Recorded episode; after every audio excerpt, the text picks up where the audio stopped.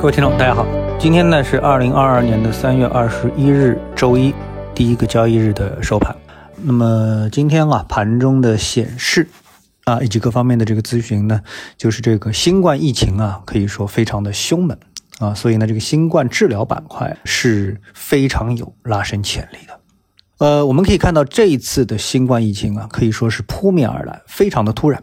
并且和以往不同的是呢，之前新冠疫情啊是一个市一个市的爆发，然后呢很快的被清零。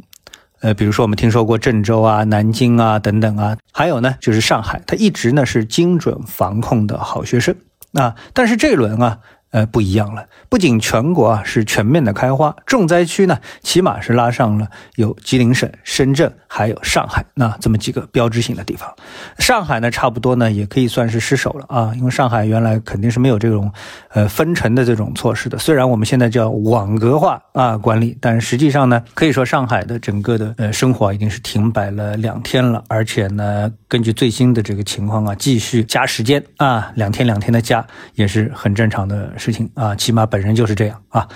到目前为止呢，清零的时间表也是不能确定啊。各种修正疫情评估指标的建议呢，也是纷纷的出炉。我们看这个疫情数据的公布啊，就能感受到和以往很大的不同和压力的体现。那我呢，呃，特地呢，这个找了几个网站来看一看我们现在的疫情到底怎么样啊。比如说新浪上面的这个网站，它呢来。标示啊，本土新增确诊的这个趋势啊，那么在三月初之前，我们看到这个数据应该是非常平缓的，非常少的。那么到了两个多星期之前呢，这个疫情就开始在全国范围内开始飙升了，最高数字呢是超过了三千。那么今天呢是在两千以下的这个数字啊，当然这个数字还是非常大啊，千位数以上这个水平，实际上这个心理压力感觉就已经非常大了啊，感觉这个迅速清零啊，难度是非常的大。啊，好，我们再来看一下呢，这个作为上海人非常关心的上海疫情的最新的一个消息啊，每天更新。呃，今天公布的一个数据呢是说，三月二十日零点到二十四点，上海新增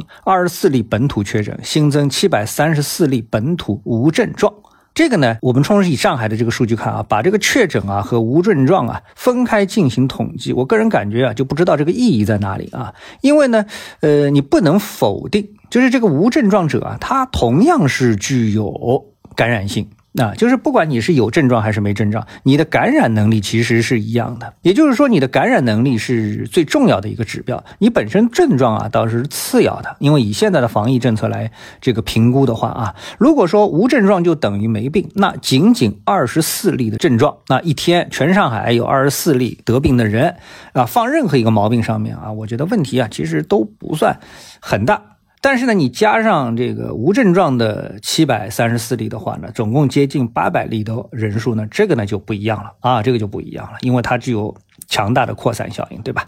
另外一个呢，就是七百三十四啊和这个六百五十二啊，什么意思呢？就是有六百五十二例呢，这个无症状感染者啊是在隔离管控中发现的。也就是说，这个七百三十四的无症状当中，有六百五十个人呢，他是没有在隔离管控中，他是处于放任状态啊，放养的状态当中被发现的。这个里面呢，有将近两百人的差距。我觉得这个呢才是关键啊。以上海的这个检测能力和城市管管理能力，如果每天啊还能继续冒出将近两百个这么的一个失控人群数据的话，这个是比较可怕的，也是清零难度最大的一个环节，因为你都不知道这两百个人啊。他在持续着发挥着怎样的一个传播作用？所以呢，如果说基于疫情相对悲观的预期，那疫情治疗板块毫无疑问应该成为当下投资者最为关心的一个板块题材。我们从今天的及时的盘面的一些提示当中就可以看到，下午一开盘一点多钟就提示新冠治疗板块午后拉升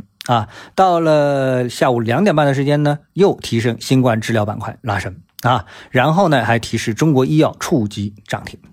我们从板块的上涨的排名来看的话呢，新冠治疗板块尽管涨幅是列居第八，但它的涨幅呢也超过了百分之四，达到了百分之四点三幺。其中呢也出现了特别牛的股票啊，比如说像中国医药，这个涨幅啊已经是超过了三倍，从最低是这个十一块以下，今天收盘涨到了三十六块五毛九涨停。啊，那么这是一个新冠板块的一个情况。那我们再来看指数啊，早盘呢我们分析啊，整个大盘呢并不疲弱啊，创业板指数的非权重股指数啊，在今天下午收盘呢，更是以日内的高点报收